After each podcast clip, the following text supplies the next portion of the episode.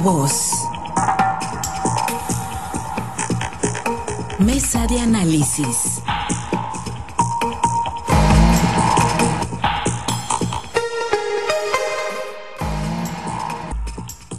Eh, vamos a la mesa de análisis. Saludo como todas las mañanas a nuestros colegas periodistas y analistas. Jorge Luis Telles, muy buenos días. Buenos días, Pablo César. Buenos días a todo tu auditorio. Buenos días al amigo Francisco Chiquete, al amigo Osvaldo Villaseñor, a todo tu auditorio ya en el centro y norte del estado. Gracias, Jorge Luis. Francisco Chiquete, muy buenos días. Muy buenos días, Pablo César. Buenos días a Jorge Luis, Osvaldo, para todos, a nuestros radioescuchas, por supuesto. Gracias, Osvaldo Villaseñor. Muy buenos días. Muy buenos días, Pablo César. Eh, pues iba a decir Francisco Chiquete Jorge Luis Telles. Un abrazo y buenas para todos. Bueno, pues a ver, yo voy a recurrir a sus eh, pues contactos, ¿no? Sus fuentes, eh, la trayectoria y bueno, pues todo lo que nos ha dado. Digo, está muy fuera de la ortodoxia lo que está ocurriendo en el Partido Revolucionario Institucional, pero bueno, llegó el día, hoy se publica la convocatoria para la selección de candidato del PRI al, de la coalición PRI, PAN, PRD al gobierno del estado de Sinaloa. Hoy se anuncia que, que va a ser emitido este documento, ya desde ayer se por parte del delegado Carlos Iriarte, que va a ser un priista, un priista, suponemos alguien, pues un priista, un militante del revolucionario institucional, eh, quienes quedarían fuera, quienes todavía en esta recta final estarían encartados. ¿Hay alguna señal, Jorge Luis, eh, divina que se esté emitiendo o todos siguen un hermetismo de esos, de esos hermetismos que asustan? Pues sí, esos hermetismos que asustan, la verdad no se define nada, ni tan siquiera este acto. Tenemos de prensa, precisamente el presidente del comité directivo estatal y el lobby, al lobby lo, lo que llaman el lobby del edificio del PRI, ahí por el centro de la ciudad, y colocará la convocatoria en, los estados que ahí está, y luego se va a difundir a través de sociales. Olviden los medios de comunicación como los periódicos que esperaban este día porque la política una plana, una plana, la convocatoria normalmente una plana en el tabloides era dos porque pues eh, tiene mucha basura, mucha paja, Jorge Luis, eh, te, interrumpo brevemente. Te van a establecer otra vez el, enlace telefónico eh, para mejorarlo en virtud de que se nos está cortando un poco.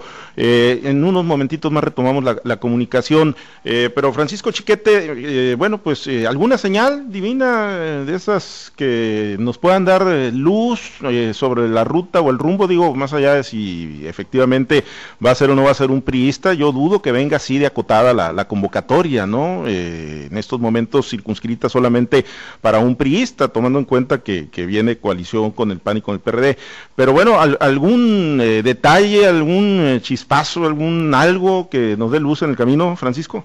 Lo único que yo estoy viendo diferente y es contradictorio contra lo que dijo Eguiarte, es el activismo de Javier Lizárraga Mercado. El secretario de Economía está haciendo muchas entrevistas en las que deja, de, deja ver la posibilidad de ir por la gubernatura, pero también por la presidencia municipal de Mazatlán.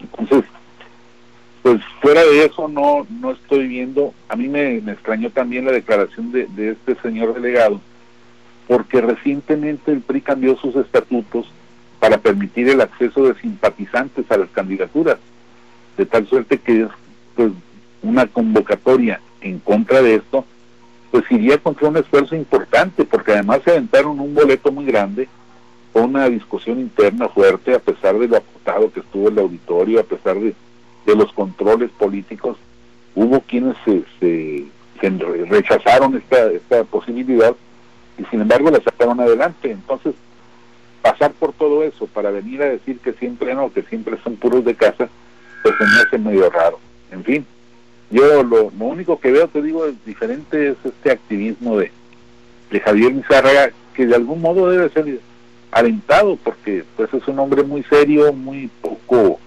dado a las balandronadas, y no creo que se esté aventando por su cuenta.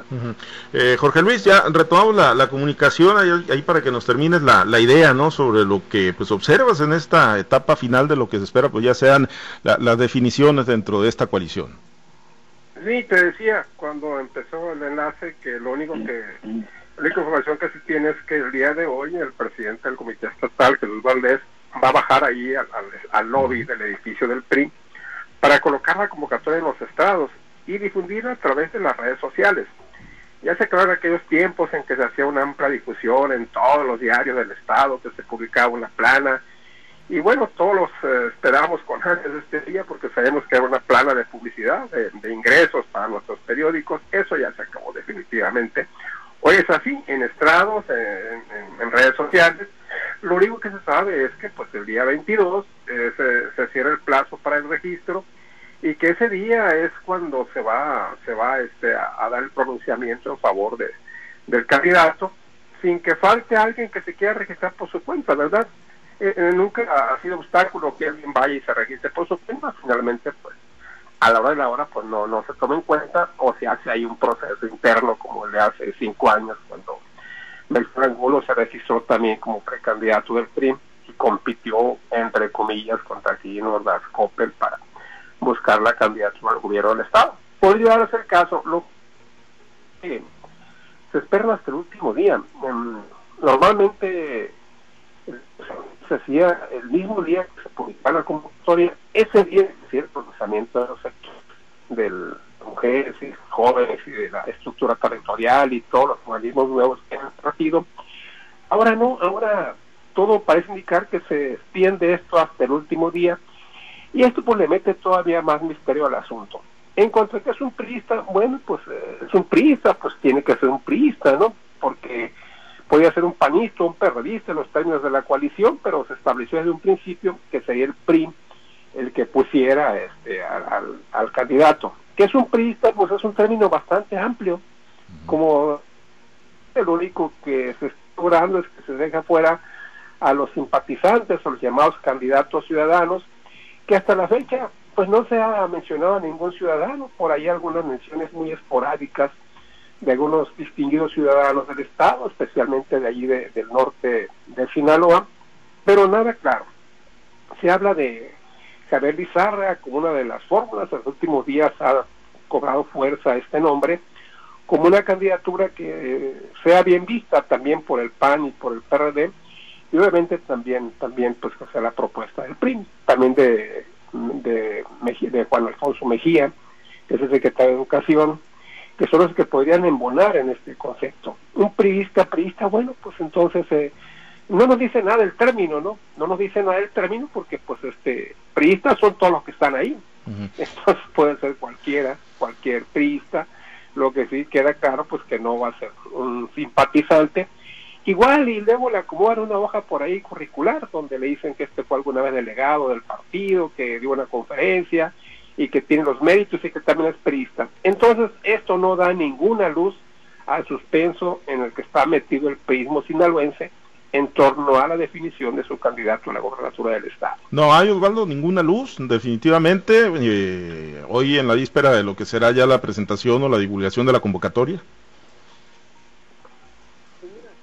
Eh, yo creo que la convocatoria va a permitir, primero que nada, conocer las reglas del juego y una vez que tengamos ya emitida la convocatoria y sepamos qué candados trae, eh, qué contempla, eh, seguramente vendrá dibujado un perfil, porque también la convocatoria históricamente ha servido para ponerle candados a los que no quieren que, que pasen, que no abran la puerta, por llamarlo de esa manera.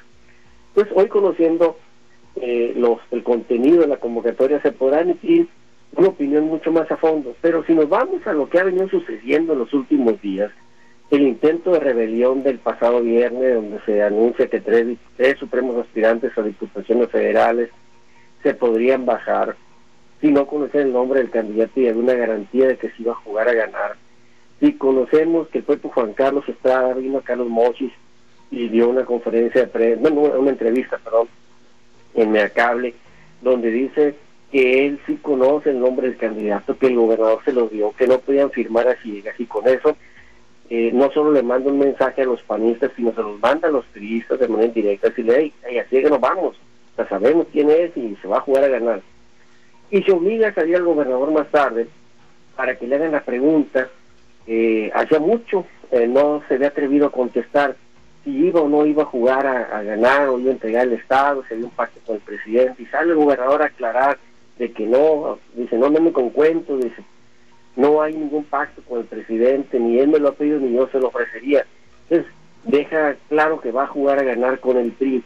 Entonces, y sale ayer Carlos Iriarte a decir, pues que va a ser un priista, si nosotros empezamos a ver ese tipo de señales que se empiezan a dejar, pues te hace, te hace pensar o cuando menos visualizar que efectivamente va a ser un priista, priista, pero no de esos a los que les vas a sacar eh, una hoja reciente de servicios, sino que tenga una carrera partidista. Porque al final de cuentas lo que están reclamando los priistas es un reconocimiento al mérito, o sea, al mérito de la carrera partidista, al mérito de haber trabajado por el partido. Salvar la parte de que se es priista es fácil, y lo decía Jorge Luis, o, ahorita, o Siquete, pues nomás inventan una hoja curricular, hombre. Además, en el caso de Javier Izárraga, es el que, el que se asemeja más al perfil que ha venido dibujando el gobernador, pues ese candado lo tendría superado. Él es consejero municipal del PRI, es eh, consejero estatal del PRI, entonces, pues bueno, tú dirías, si combinas lo que dice el gobernador con lo que dice Carlos Iriarte, pues todo apunta que podría ser Javier Lizarga. Pero si te vas a la, a la, a la idea de que es un priista priista, bueno, pues arriba quienes quedan, queda pues Jesús Valdés y Mario Zamora. Y eso, ya que se vale tirar sin chorro, como dice luego, tirar un escopetazo, pues hay que ver también si realmente el efecto que se buscó con el intento de reunión del viernes pues va a ser de tal magnitud, o bien si el gobernador se va a salir con la suya, si él va a poner al candidato que él está visualizando desde hace meses atrás. Y si se diera una situación de esta naturaleza, chiquete, de que el gobernador decidiera, pues el manotazo en la mesa y decir va Javier Lizárraga o va algún otro perfil que no sea tan priista, priista, como, como se ha venido diciendo desde ayer, eh, ¿Crees que la rebelión eh, tenga como para descarrilar el proyecto eh, que esté armando el gobernador Kirin Ordaz Coppel o el acomodo de las fichas en las diputaciones federales, las presidencias municipales, las diputaciones locales, regidurías, darían para generarle ese andamiaje que requeriría un candidato no tan priista priista? Yo creo que no, no va a descarrilar nada. Va a haber reacciones, eh, obviamente. Hay un caso muy notorio, el de Jorge Abel López Sánchez, que armó su frente estatal, frente político sinaloense o algo así, y que pues ya se declaró en contra de las alianzas, entonces está esperando nada más que se formalice un candidato que no sea priista para poder irse con sus huestes a, a la campaña de Morena o a la de Rocha. Pero fuera de eso, no, no creo que haya una, una movilización tan fuerte como para obligar al gobernador, al PRI, a, decir mejor no nos vamos por ahí. Habrá que ver este, que, tanta, con qué tanta fuerza pueden eh, controlar las cosas y, amarrar las cosas a través de las diferentes posiciones. Pero además habrá que ver también eh, cómo se acomodan entre los partidos, porque ya no todas las posiciones les van a quedar para negociar a los priistas habrá que ver cómo se negocian pues, puestos uh, administrativos, la expectativa de seguir en, el presupuesto, porque bueno, una derrota implica no solo perder las diputaciones locales, federales, de alcaldías, sino también los, los puestos de, gobierno, y eso sí, sería un impacto fuertísimo para, para el PRI, que lo vivió ya con, con Mario López Valdés y que se supone que tendría que haber aprendido la lección. Ahora, Jorge Luis, guardando las debidas proporciones, en el 2018, pues igual se echó mano para la presidencia de un candidato con hoja de vida limpia, con eh, trayectoria de gobierno importante, eh, pero bueno, la gran diferencia podría ser que en ese 2018, pues el, que lo puso de candidato, el presidente Peña Nieto, pues llegó muy deteriorado, con una credibilidad muy baja, eh, mientras que hoy, bueno, el gobernador Quirino Rascope llega pues con un liderazgo fuerte y llega muy bien evaluado en las encuestas. Eso, eso por sí solo le da la posibilidad pues eh, digámoslo así, incluso de, si se puede, eh, si cabe la expresión, de pasar por encima de las bases periodistas y, imponerles un candidato que, que, no lo vean como suyo? Sí, sí, sí, me escuchas? Ah, sí, Jorge Luis. Ah, es que como que se me cortó. Ah. pues sí podría reciclarse aquí el capítulo de José Antonio Mis, ¿no? Alguno de estos candidatos. En el caso concreto de Javier Lizárraga, yo le soy muy sincero, ¿no? Yo jamás lo había escuchado como parte del PRI.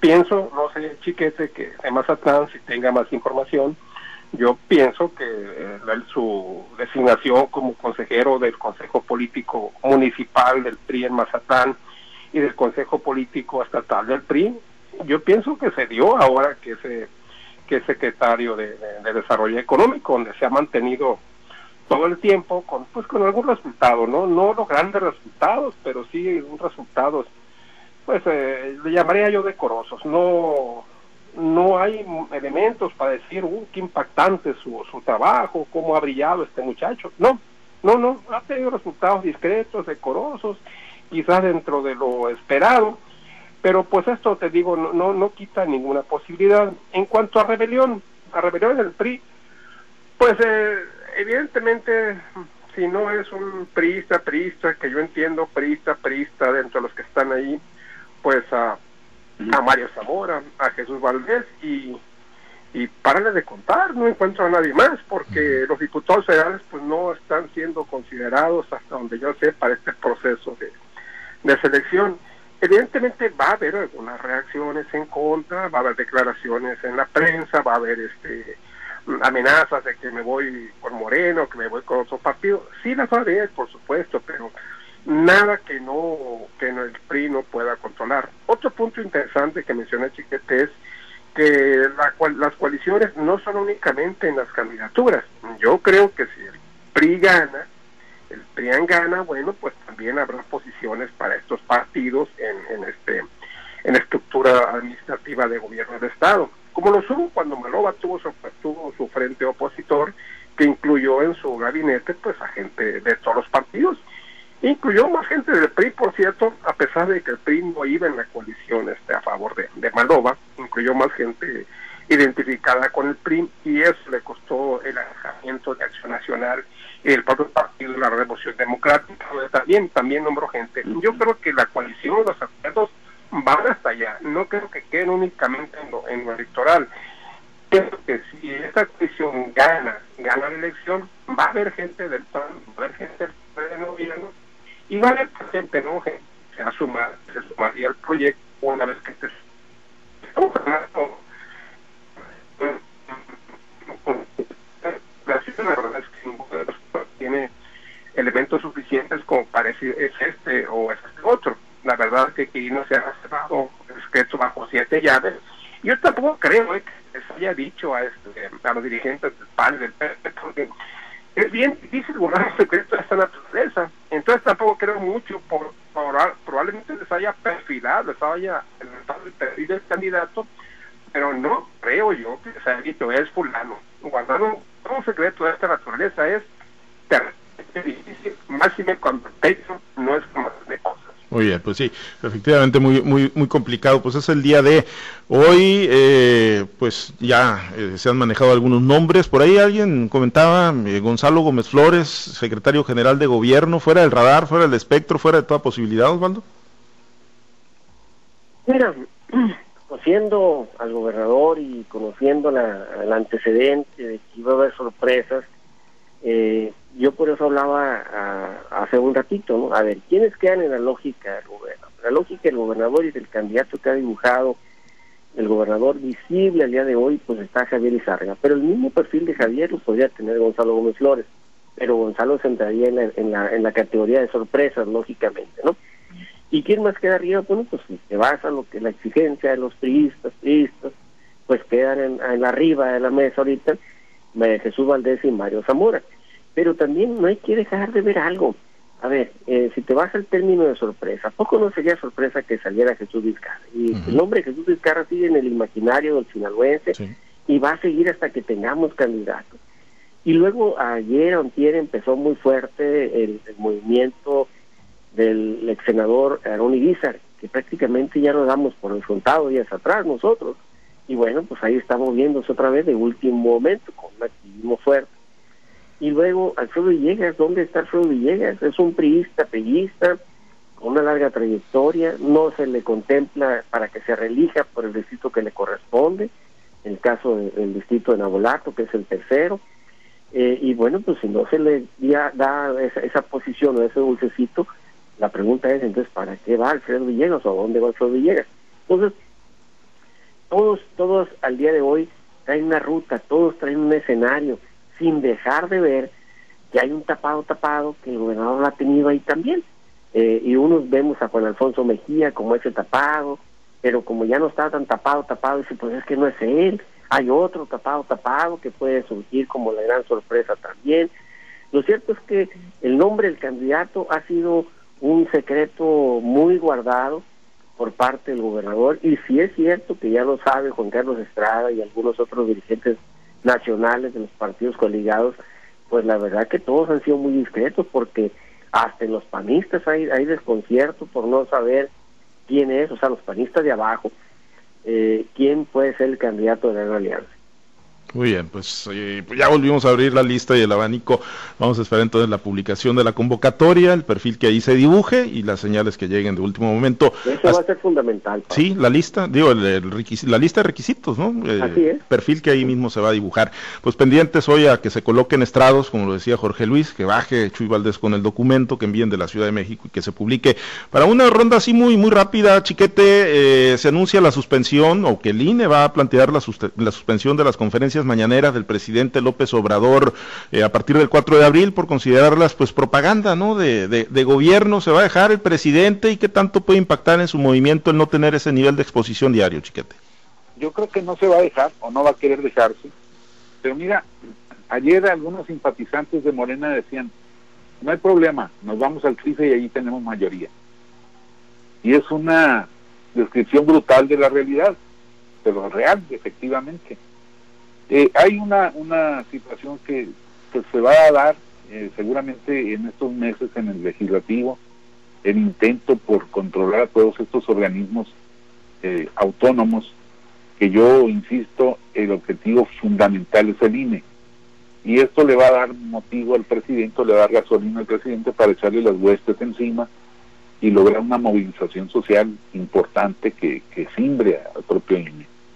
Por lo demás, ayer hubo una expresión brutal también de, Manuel Bartlett, que retrata el, criterio de este gobierno que dice, estorban los organismos autónomos y se pueden asimilar en la Secretaría. Así que pues ahí está el, el pensamiento real de este gobierno, que no quiere gobernar acompañado, sino que simplemente quiere imponer sus Y un personaje como Bartlett que seguramente se relambe los bigotes, ¿no? De tener, de que el Estado tenga el control absoluto de todo, ¿no? Como, como en sus momentos de poder por allá con Salinas. Eh, Jorge Luis, además de, este anuncio de que se va a buscar la suspensión de las mañaneras, ayer Lorenzo Córdoba, el presidente del INE, pues hablaba mucho de la polarización y de los riesgos para la democracia. Ya está jugando, tiene partido, está en un bando, el Instituto Nacional Electoral, su presidente en esta coyuntura electoral el Instituto Nacional Electoral ha, hecho todo todos sus mejores esfuerzos por mantenerse en un aspecto imparcial. A mi juicio sí ha sido imparcial, quizás este pues ha tenido algunos resbalones como, como todo, pero mi percepción es que es que sí ha hecho todo lo que estaba al alcance de su mano para, para ser imparcial y simplemente apegarse a lo que a lo que marca las leyes electorales de este país, la ley federal y las leyes de los estados, porque hay que dar, dejar claro que el INE también participa en las elecciones estatales y es el INE quien nombra inclusive el, que avala los nombramientos de los consejeros en los estados. Entonces yo creo que, que, sí trata al menos hacer el intento de ser imparcial, eh, no está exento pues de las presiones que se dan en el poder, porque pues hay que recordar que Aquí en México se dice que en todo el presidente de la República siempre es el que tiene la última palabra en todos los aspectos, cosa que cuando menos en el caso en los gobiernos periodistas pues se cumplía casi al 100% y que López Obrador pues no no no quiere ir muy detrás con esto, no quiere ser el hombre que decida todo en este país. En cuanto a las mañaneras, coincido plenamente con Chiquete, López Obrador claro que no se va a dejar, si las mañanas son su principal bandera de campaña, Claro que no se va a dejar. Ya el año pasado se hizo el intento de prohibir mañaneras en los estados en los que hubo elecciones locales y no se logró el propósito. Y yo creo que tampoco se va a lograr Ahora, y si les prohíben a López Obrador hablar de temas políticos, pues va a ser igual, hombre, va a seguir hablando de lo que quiera, aduciendo que todo lo que se dice ahí es político, entonces, ¿qué tema va a omitir a la hora de que esté en la mañana? Yo creo que no va, que no va a pasar, yo creo que no se va a dejar y que, como dice Chiquete, si el INE impone una sentencia, pues ahí está el trife, ¿no? Que puede revocarla con la mano en la cintura. Ni siquiera Osvaldo, finalmente viéndose retratado en lo que está ocurriendo en Estados Unidos, ¿le, le va a bajar el ambiente de polarización el presidente? No tiene de otra. Eh, ya los ánimos están muy polarizados y no le queda otra más que apostarle precisamente a la polarización. Por ese medio llegó, por ese, por ese tipo de estrategia llegó el presidente. Y, en cuanto a, que si le van a quitar las mañaneras, pues mira, ya intentó el INE quitárselas. Eh, recordemos en elecciones locales pasadas que hubo en, Hidalgo, en Pahuila, intentó quitárselas y el trife se, se las regresó. Pues no tiene por qué ser diferente el criterio ahora. Entonces, seguramente si el INE vuelve a, quitárselas para demostrar que está haciendo su chamba, pues seguramente el trife se las va a regresar. Lo que es cierto es que el presidente eh, está jugándose en, no solamente en la Cámara de Diputados, está jugándose el pellejo, está jugándose el mantener vigente su cuarta transformación, se está jugando su propio gobierno. Si el presidente gana la Cámara de Diputados Federal, pues prácticamente va a tener un poder total, absoluto. Pero si pierde la mayoría que tiene actualmente, pues prácticamente su segunda mitad de gobierno va a ser ahora sí de puro eh, remembrete, como decimos coloquialmente, porque eh, va a ser acotado y lo que el presidente quiere es tener todo el poder en sus manos. Así que seguramente eh, la decisión está en las manos de los mexicanos. Vota para que el presidente se mantenga fuerte en el poder o le pone contrapesos al presidente. Muy bien. Osvaldo, muchísimas gracias, excelente día. Habrá que también saludos, muchachos. Gracias, Jorge Luis, muy buen día. Gracias, buenos días a todos. Chiquete, muy buenos días.